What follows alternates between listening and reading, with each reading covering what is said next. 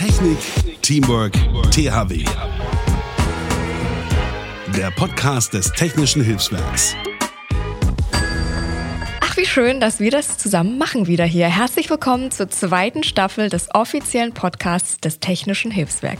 Ich bin Mona, Radiomoderatorin in Berlin und ich freue mich wirklich sehr, dass wir das wieder machen, denn ich habe die erste Staffel schon sehr genossen. Wir haben hier die beeindruckendsten Menschen kennengelernt und ihre emotionalen Geschichten, wie sie sich neben normalem Berufsleben, normalem Leben, normalen Familienleben auch noch ehrenamtlich für das THW engagieren und ganz nebenbei Menschenleben retten.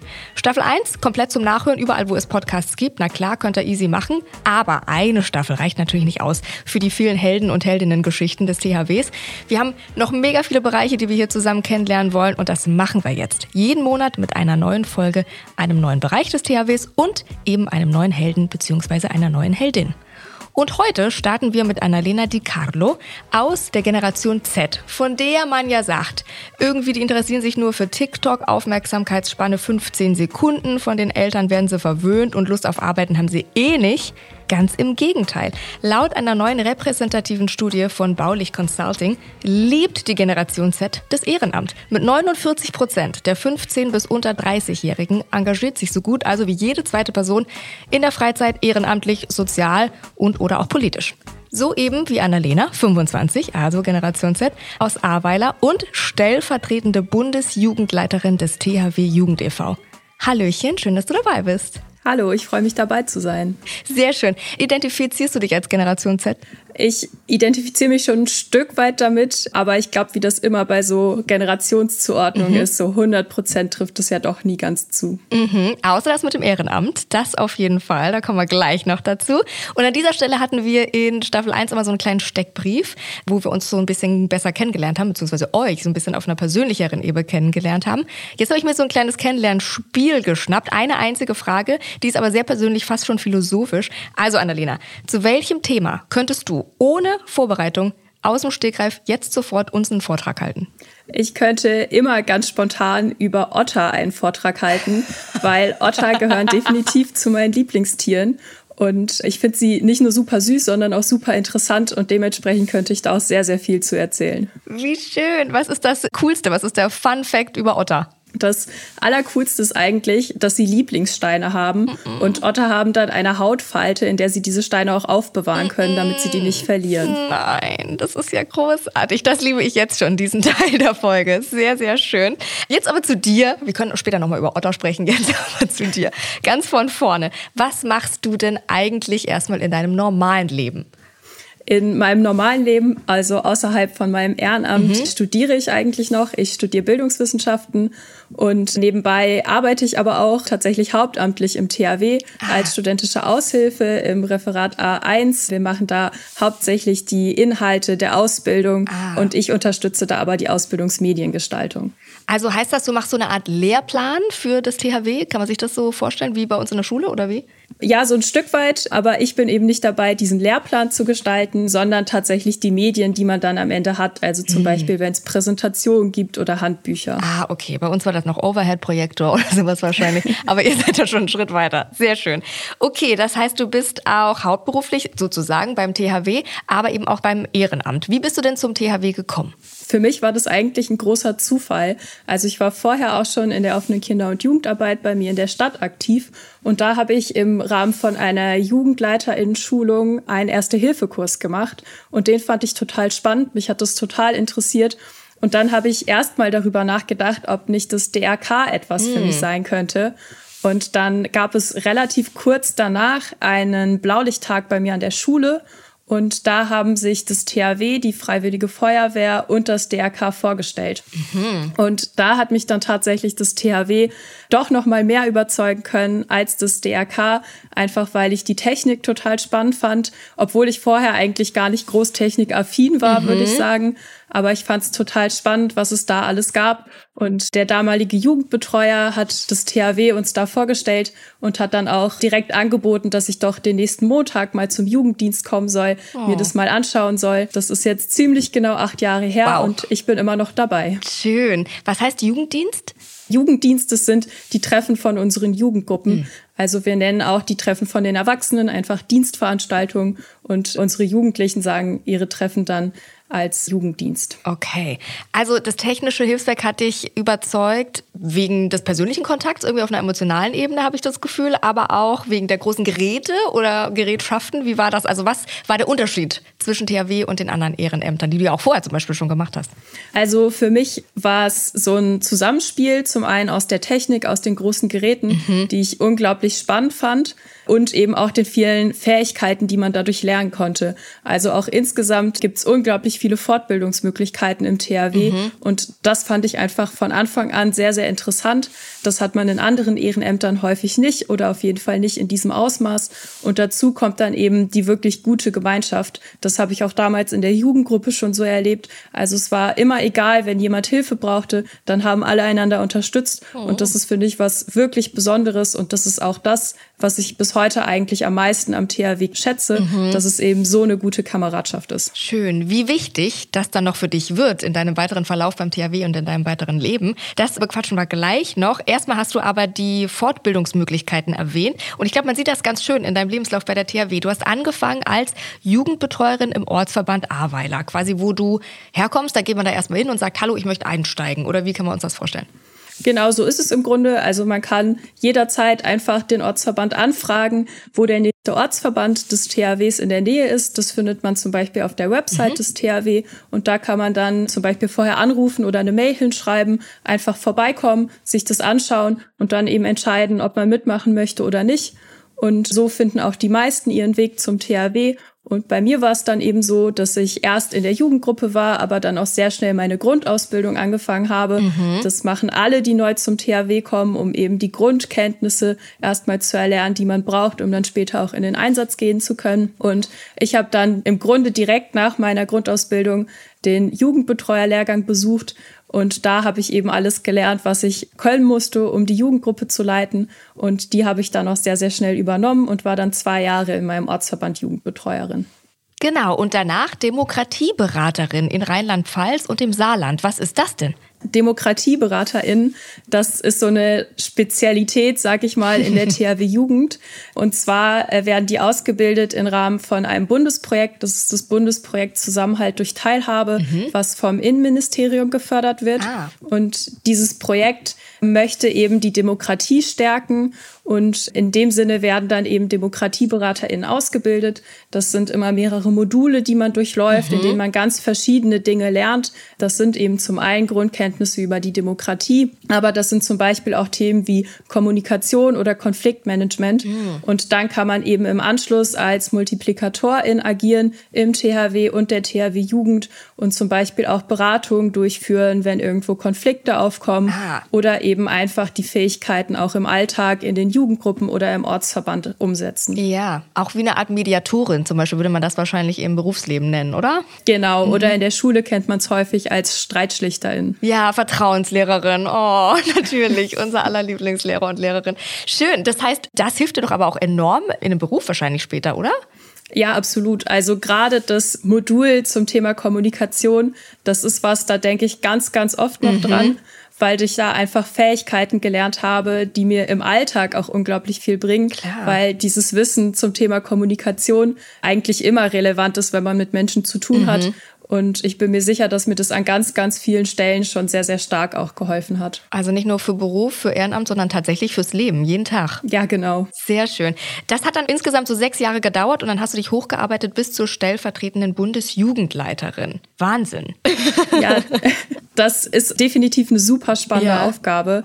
Und ich habe mich dann 2022 dazu entschieden, auch als stellvertretende Bundesjugendleiterin zu kandidieren. Wahnsinn. Wurde dann glücklicherweise auch gewählt und darf es jetzt seit fast anderthalb Jahren die THW-Jugend eben auch auf Bundesebene mitleiten. Und das macht mir nochmal auf eine ganz andere Art und Weise mhm. auch Spaß, als mir das THW an sich als Ehrenamt schon Spaß macht, weil man da natürlich auch nochmal ganz andere Eindrücke bekommt, so einen Jugendverband auf Bundesebene zu führen ja. und da eben auch nochmal ganz, ganz viel Neues lernen konnte. Und richtig was bewegen, kann ich mir vorstellen, oder? Wenn du da mitentscheidest? Ja, auf jeden Fall. Also letztendlich gestalten wir ja die THW Jugend für unsere deutschlandweit über 16.000 jugendlichen Mitglieder. Wahnsinn. Und ich finde, das ist auch eine ganze Menge. Ja, Wahnsinn. Überleg mal, jetzt bist du 25, du hast angefangen mit 23 dann, diese Stelle anzutreten? Genau, also ich wurde 2022 gewählt Ja. und da war ich 23 Jahre Wahnsinn. alt. So jung, so eine große, verantwortungsvolle Stelle. Wie fühlt sich das an? Im ersten Moment ist es schon auch ein bisschen verrückt. Mhm. Also ich wurde zusammen mit zwei weiteren jungen StellvertreterInnen gewählt. Man muss auch dazu sagen, in der Vergangenheit war die Führungsebene der THW Jugend auch tendenziell immer etwas älter, als wir das sind. Mhm. Und wir bewegen uns jetzt alle drei im Alter von 24 bis 26 Jahren. Cool. Das heißt, wir sind alle relativ jung, aber für uns alle war es dann auch erstmal so ein Moment, okay, krass, wir haben hier jetzt schon auch viel Verantwortung und dem muss man natürlich auch gerecht werden. Aber man steht natürlich auch nicht alleine da. Also wir haben sehr, sehr viel Unterstützung, auch aus dem ganzen Jugendverband, auch aus dem THW.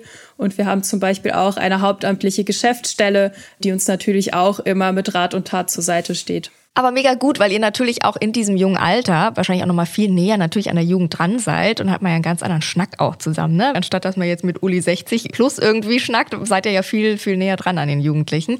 Sehr schön. Wie ist es denn da mit männlich weiblich? Bist du eine der einzigen Führungskräfte, also weiblichen Führungskräfte dort oder stellvertretende oder ist das schon angekommen auch? Also in der THW Jugend ist es schon auch noch so, dass der Großteil der Engagierten männlich ist. Und gerade auf der Führungsebene wird es doch recht rar, was Mädchen und Frauen angeht. Wobei wir auch ganz klar sagen müssen, also wir haben unterhalb der Bundesebene noch die Landesebene, wo wir verschiedene Landesjugenden haben, die auch jeweils eine eigene Landesjugendleitung haben. Und da ist es eben so, dass die Position des oder der Landesjugendleiterin in der Regel männlich besetzt ist. Also wir haben aktuell eine Landesjugendleiterin, aber dass sehr, sehr viele Stellvertreterinnen schon weiblich sind. Okay. Und das ist natürlich schon auch sehr erfreulich, aber ich finde es auch durchaus ein wichtiges Ziel zu sagen, dass die Frauen auch in der Führungsebene noch stärker vertreten sind Yes. und dann eben auch die Leitungsposition an sich übernehmen. Ja, aber wir kommen nach. Wir drücken schon von unten. Sehr, sehr schön, so wie du das machst. Jetzt klingt das alles sehr theoretisch. Du bist aber ja auch richtig praktisch im Einsatz. Du hast gesagt, du hast diese Grundausbildung gemacht. Wie lange hat es dann gedauert, bis du das erste Mal im Einsatz warst? Für mich hat es bis zum ersten richtigen Einsatz, wie man sich das so vorstellt, etwas länger gedauert. Das war aber auch den Umständen zu verschulden, dass ich einfach bei einigen Einsätzen nicht vor Ort war, weil ich zum Beispiel im Urlaub war oder im Rahmen meines Studiums auch eine Zeit lang nicht in Bad Neuenahr-Ahrweiler gewohnt habe. Und dementsprechend habe ich auch den ein oder anderen Einsatz verpasst. Ich war dann aber auch häufig zum Beispiel bei geplanten technischen Hilfeleistungen dabei, aber das ist eben nicht, wie man sich das vorstellt. Man wird alarmiert, lässt alles stehen und liegen und fährt in den Einsatz. Das war für mich dann das erste Mal 2020 der Fall, schon während der Corona-Pandemie. Und wir hatten da einen sehr, sehr großen Brand im Stadtgebiet. Und zwar hat das Kurhaus in Bad Neuenahr gebrannt. Also durchaus auch ein Gebäude, was ein Stück weit ein Prestigeobjekt in der Stadt ist. Dementsprechend war das auch ein sehr, sehr großer Einsatz. Und die Feuerwehr hat dann zunächst unseren Baufachberater dazu alarmiert, um eben die Gebäudestatik auch zu betrachten und zu begutachten. Nach und nach haben sich dann immer mehr Einsatzaufgaben auch für uns als THW ergeben. Und wir haben dann zum Beispiel das Löschwasser abgepumpt, haben bei der Beleuchtung unterstützt. Wir haben dann auch noch Belüftungslöcher in Dächer geschlagen. Ah. Also ganz, ganz verschiedene Aufgaben auch. Und das war dann für mich der erste richtige Einsatz, direkt ein größerer Einsatz auch. Und für mich war es da auch wirklich schön zu sehen, wie gut wir dort mit der Feuerwehr zusammengearbeitet haben. Schön. Und dann gab es aber diesen riesengroßen, besonderen, in Anführungszeichen möchte ich sagen, Einsatz, weil er für dich eben sehr persönlich war. Und zwar dieser hier. Natürlich hofft man nie, dass man zu Hause in den Einsatz gehen muss, aber letztendlich sind wir genau dafür da und genau das ist meine Motivation beim THW mitzumachen, dass ich Menschen in solchen Lagen helfen möchte. Ja, das hast du gesagt über den Einsatz in deiner Heimat, die Hochwasserkatastrophe im Ahrtal. Wie war das für dich, als du wusstest, okay, das ist jetzt passiert jetzt gerade vor meiner Haustür?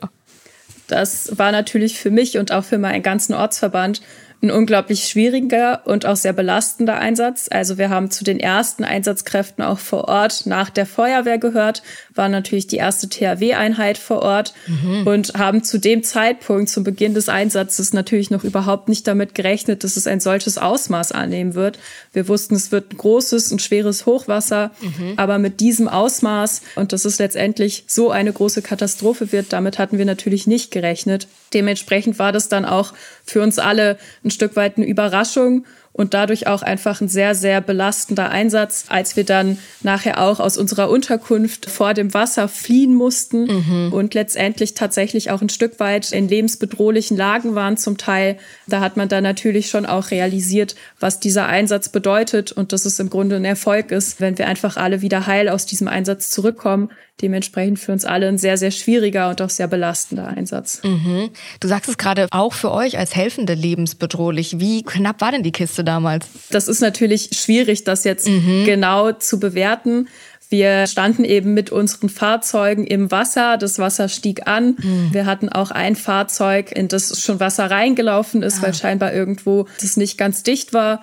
Und wären wir dann natürlich mit den Fahrzeugen nicht mehr aus dem Wasser rausgekommen, dann hätte das durchaus in einer lebensbedrohlichen Lage enden können. Mhm. Wir hatten in dem Moment aber das Glück, dass mein Zugführer sehr beherzt gehandelt hat. Wir hatten nämlich die Herausforderung, dass die Straße, über die wir fahren wollten, durch ein Tor versperrt war. Er hat dann ah. einen LKW, der noch abgestellt war, der zu dem Zeitpunkt nicht besetzt war, genommen und damit das Tor sozusagen aus dem Weg gerammt, Er hat uns dann freie Fahrt geschaffen und so konnten wir dann auch alle das Wasser sozusagen unversehrt hinter uns lassen. Okay. In dem Sinne ist es einfach schwierig einzuschätzen, mhm. wie lebensbedrohlich das tatsächlich gewesen wäre, aber es hätte sich auf jeden Fall eine lebensbedrohliche Lage daraus ergeben können. Mhm. Glücklicherweise war das nicht der Fall und wir haben den Einsatz auch alle unbeschadet überstanden. Ja. Aber das muss man eben irgendwie auch im Hinterkopf behalten. Ne? Also ihr rettet da Menschenleben ehrenamtlich und setzt euer eigenes Leben ja auch mitunter aufs Spiel einfach. Das ist ja richtig krass. Es kann für euch natürlich auch lebensbedrohlich werden. Wie ist es denn, wenn man jetzt als Helferin, ganz konkret bei dir vom THW, auf einmal eigentlich selber Hilfe braucht?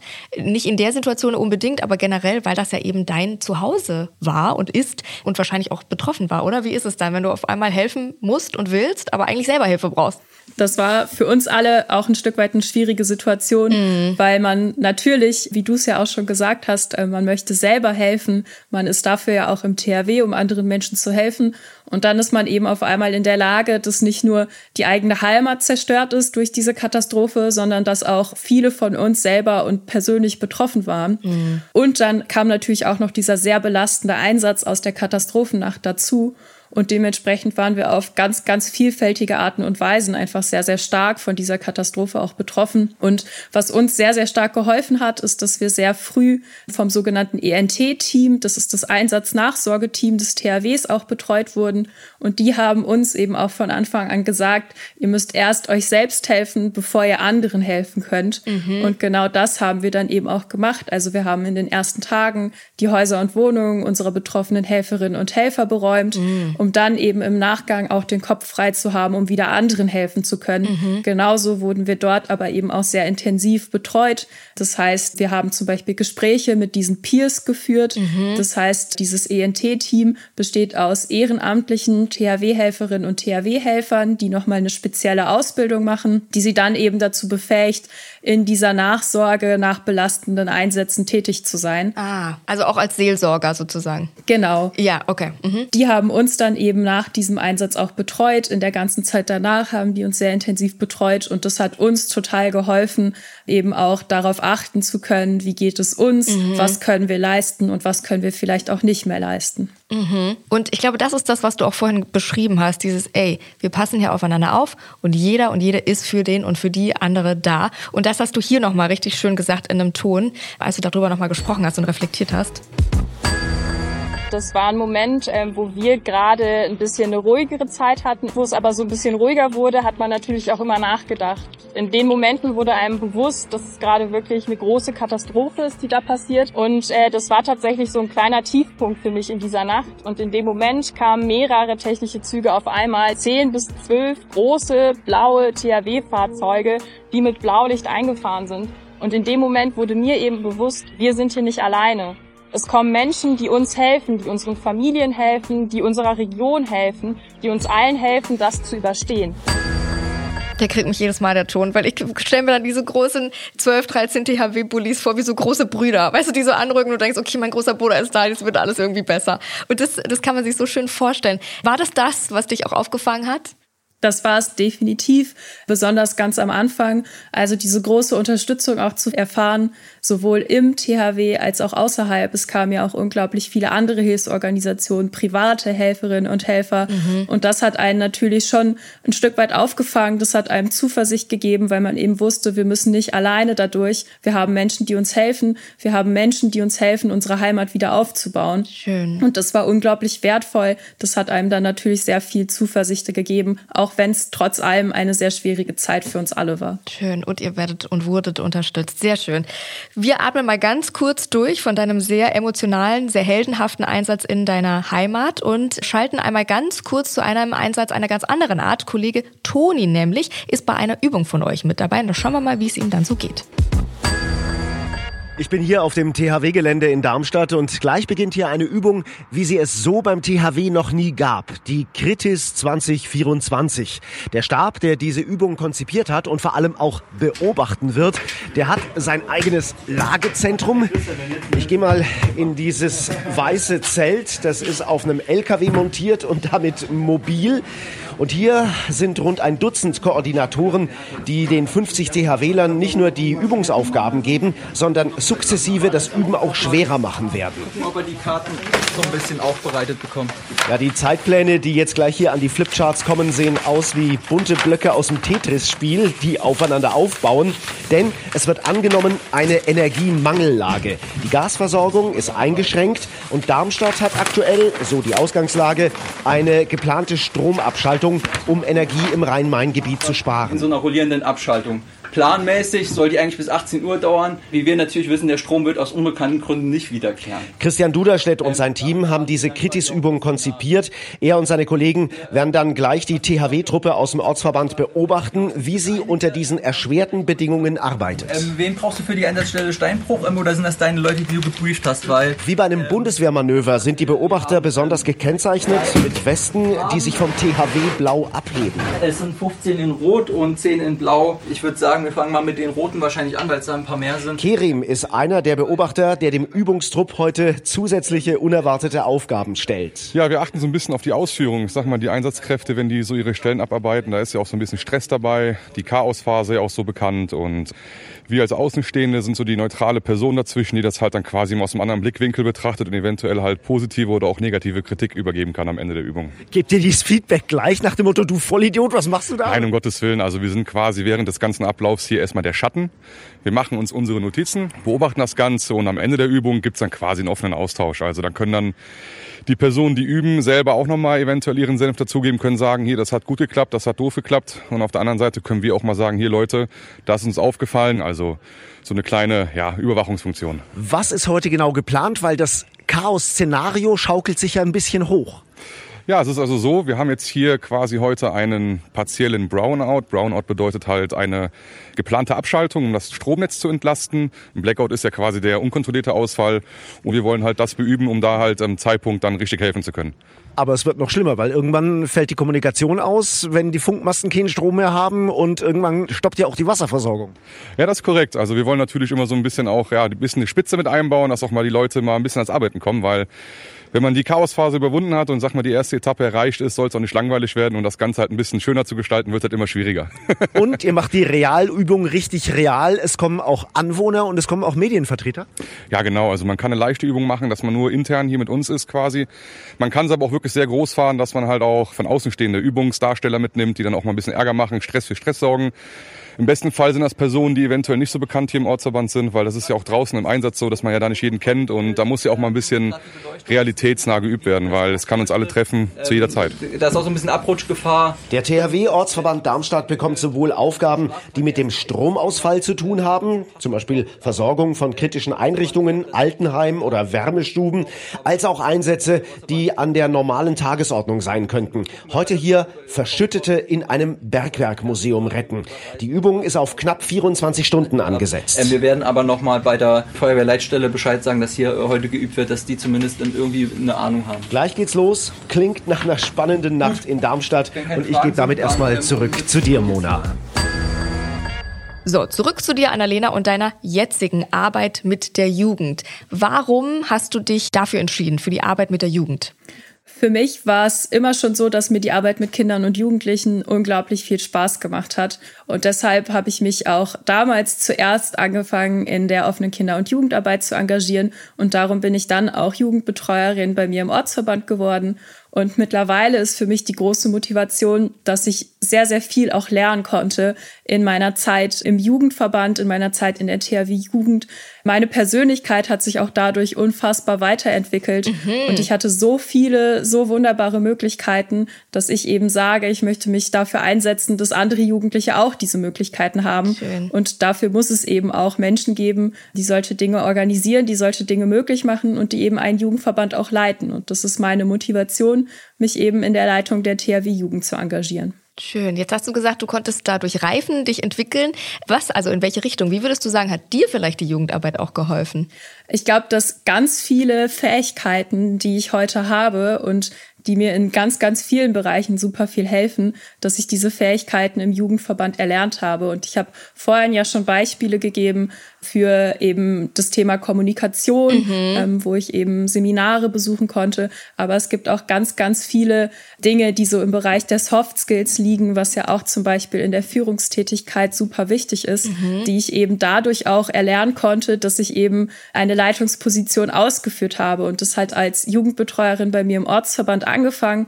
Und damals war es eben auch ganz wichtig, das war das erste Mal, dass ich wirklich in so einer Leitungsfunktion auch drin war, mhm. dass ich eben auch in meinem Ortsverband viele Menschen hatten, die mich unterstützt haben dass ich eben auch die Möglichkeit hatte, dort zu lernen, dort Fehler zu machen Schön. und dass das okay war und dass man dann eben gemeinsam geschaut hat, wie können wir aus diesen Fehlern lernen. Mhm. Und das sind eben solche vielfältigen Lernsituationen, die ich auf den verschiedensten Ebenen in der THW Jugend erlebt habe und die natürlich dazu geführt haben, dass ich gelernt habe und dass mhm. ich mich verändert habe.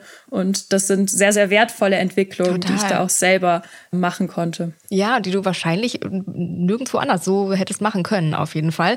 Was machst du denn jetzt schon anders, was du dir vielleicht selber gewünscht hast, als du angefangen hast? Also mir liegt eben das Thema Mädchen- und Frauenförderung auch ganz besonders am Herzen. Schön. Gerade im THW und der THW Jugend, weil wir natürlich nach wie vor einfach einen vergleichsweise geringen Anteil an Mädchen und auch an Frauen haben. Und genau da ist für mich eben der Punkt, dass ich auch einfach Vorbild sein möchte. Also, dass ich zeigen möchte, auch in einem eher männerdominierten Bereich, mhm. wie es das THW aktuell eben immer noch ist, auch wenn sich da schon viel geändert hat, dass ich da eben auch Vorbild sein möchte und zeigen möchte, dass eben auch Mädchen und Frauen genau das Gleiche können, was eben auch Männer können und dass wir eben auch die Leitungsfunktion zum Beispiel übernehmen können. Cool, komplett. Was würdest du sagen, braucht's noch in der Jugend? Ich glaube, es braucht noch ganz viele verschiedene Dinge. Und da zum Beispiel eben auch das Thema Diversitätsförderung. Also wir sind eben nicht nur in dem Punkt Geschlechterverteilung ein Stück weit hinterher, sondern ich finde, unser Jugendverband könnte auch noch sehr viel diverser werden. Mhm. Da geht's mir um die ganzen Merkmale, die Diversität eben mit sich bringt, mhm. weil ich glaube, dass Vielfalt Stärke ist und dass wir eben auch dadurch stärker werden, dass wir eine vielfältigere Mitgliedschaft in unserem Jugendverband haben und dass wir dann eben viel voneinander lernen können. Schön. Ach, mein Gott, das hast du perfekt gesagt. Wir sind eingestiegen mit der Generation Z, der faulen, Anführungszeichen, Generation Z, mehr Life als Work Balance. Wie erlebst du denn diese Generation und die jetzt darunter, also den THW-Nachwuchs? Wie erlebst du den? Wie zeichnet der sich aus? Ich glaube, wir haben da durchaus eine Generation, die auch ein Stück weit von Krisen geprägt ist. Mhm. Also wir hatten die Corona-Krise, wir haben die Klimakrise, wir haben aber auch mittlerweile wieder in verschiedenen Ländern der Welt Kriege. Und das ist natürlich auch eine sehr, sehr krasse Belastung für die Jugendlichen, mhm. die jetzt eben unter diesen Bedingungen aufwachsen müssen.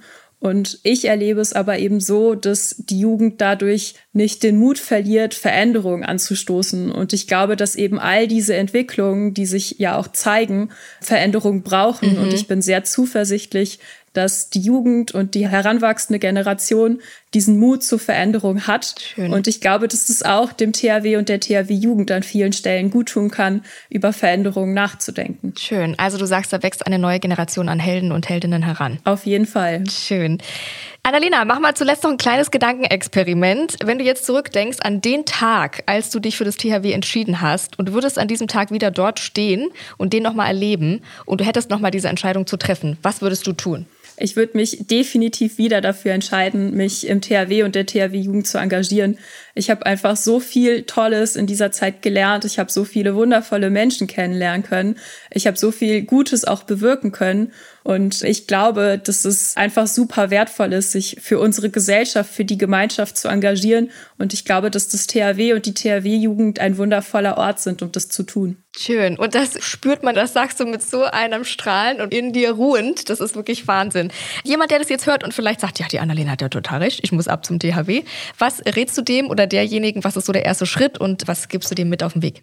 Ja, der erste Schritt ist natürlich zu schauen, wo ist der nächste Ortsverband und da dann einfach mal nachzufragen, ob man mal vorbeikommen kann, sich das mal anzuschauen. Und ich rate immer dazu, einfach keine Angst zu haben, sich keine Sorgen zu machen, weil letztendlich ist es egal, mit welchen Vorkenntnissen man kommt oder was man sonst so im Leben macht. Im THW können wir einfach jeden gebrauchen und in der THW-Jugend genauso. Und bei mir war es auch so, dass ich relativ wenige Vorkenntnisse hatte, gerade im Bereich der Technik. Mhm. Und das war überhaupt gar kein Problem. Man lernt alles, was man eben können muss. Und genau deswegen einfach vorbeikommen, es sich anschauen und sich für die Gesellschaft im THW engagieren. Schön. Ich glaube, mit so einer Lehrerin wie dir, Annalena, dann, also wirklich, da lernt man alles. Du kriegst einem alles beigebracht, das glaube ich. Sehr, sehr schön. Vielen Dank, Annalena. Sehr beeindruckend. Ich bin fast zehn Jahre älter und habe nicht mal halb so viel äh, wie du erreicht. Vielen, vielen Dank für dieses Gespräch. Hat mir sehr viel Spaß gemacht. Dankeschön. Und natürlich auch euch. Vielen, vielen Dank fürs Zuhören. Wenn ihr jetzt Anregungen habt oder Feedback oder Fragen oder auch einfach mehr Infos haben wollt, dann geht ihr mal auf jetzt.thw.de. Die packe ich euch auch nochmal in die Show Notes die Adresse. Das ist dieser kleine Beschreibungstext bei jeder Folge. Oder ihr lasst uns gerne Sternchen oder Kommentare da auf eurer Podcast-Plattform. Da könnt ihr uns auch direkt folgen. Dann drückt ihr diesen Button und dann steht da Folgst du. Und dann werdet ihr nämlich benachrichtigt, sobald eine neue Folge kommt. Und dann hören wir uns. Bis dahin. Technik, Teamwork, THW. Und wenn ihr jetzt Lust bekommen habt, bei uns mitzumachen, dann besucht uns doch mal auf jetzt.thw.de.